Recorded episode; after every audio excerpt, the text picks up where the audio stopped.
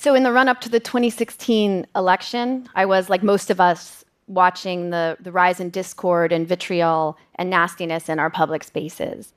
Um, it was this crazy uptick in polarization. It was both disheartening and distressing. And so I started thinking with a fellow journalist, Jeremy Hay, about how we might practice our craft differently, how we might go to the heart of divides, to places of conflict, like journalists always have, but then once there, do something really different.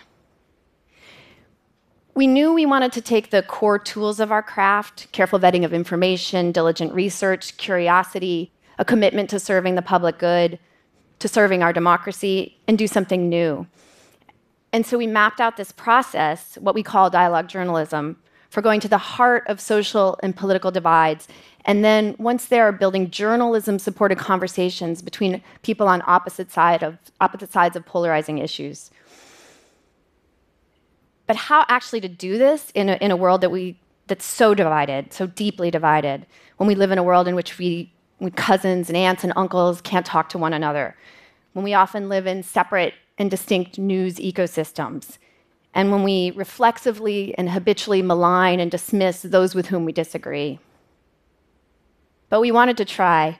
Um, and so, right after the 2016 election, in that, in that time between the election and the inauguration, we partnered with the Alabama Media Group to do something really different. We brought 25 Trump supporters from Alabama together in conversation with 25 Clinton supporters from California. And we brought them together in a closed, moderated Facebook group um, that we kept open for a month. What we wanted to do was to give them a place to engage with genuine curiosity and openness. And we wanted to support them in building relationships, not just with each other, but with us as journalists.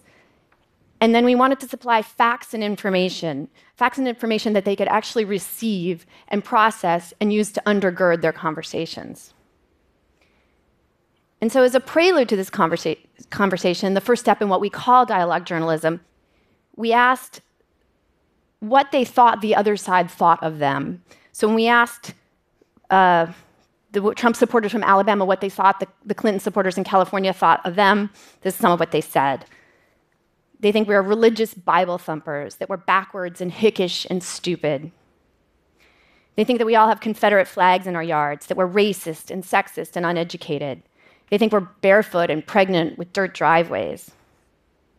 And then think we're all prissy butts and we walk around in hoop skirts with cotton fields in the background. And then we ask that same questions of, question of the Californians What do you think the Alabamians think about you? And they said this that we're crazy liberal Californians, that we're not patriotic, we're snobby and we're elitist, we're godless and we're permissive with our children, and that we're focused on our careers, not our family, and that we're elitist, pie in the sky intellectuals, rich people, whole food eating, very out of touch. So, by asking questions like this at the start of every conversation, and by identifying and sharing stereotypes, we find that people, people on all sides, begin to see the simplistic and often mean spirited caricatures they carry. And in that, after that, we can move into a process of genuine conversation.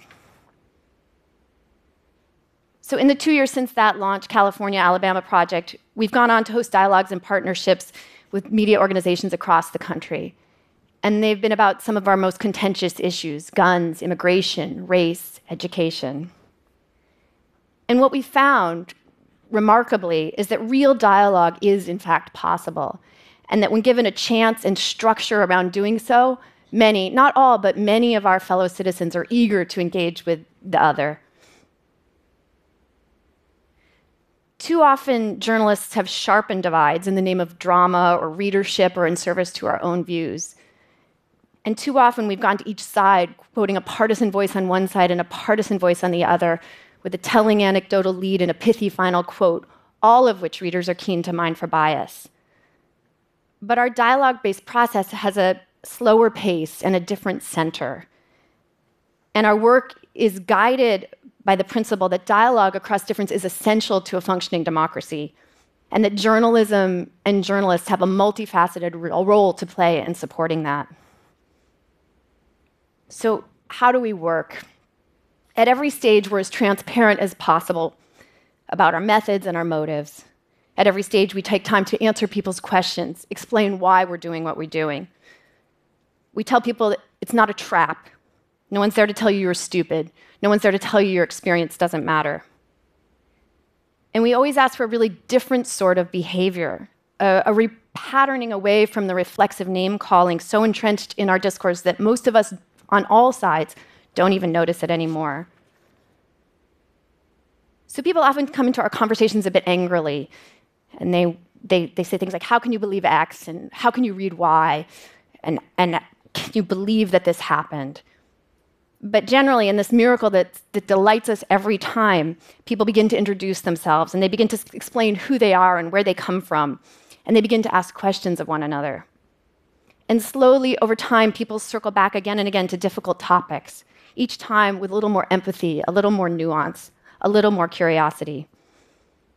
And our journalist moderators work really hard to support this because it's not a debate, it's not a battle, it's not a Sunday morning talk show. It's not the flinging of talking points. It's not the stacking of memes and GIFs or articles with headlines that prove a point. And it's not about scoring political victories with question traps. So, what we've learned is that our state of discord is bad for everyone. It is a deeply unhappy state of being. And people tell us this again and again. They say they appreciate the chance to engage respectfully, with curiosity and with openness, and that they are glad and relieved for a chance to put down their arms. And so we do our work in direct challenge to the political climate in our country right now, and we do it knowing that it is difficult, challenging work to hold and support people in opposing backgrounds and conversation. And we do it knowing democracy depends on our ability to address our shared problems together. And we do this work by putting community at the heart of our journalistic process, by putting our egos to the side to listen first, to listen deeply, to listen around and through our own biases, our own habits of thought, and to support others in doing the same.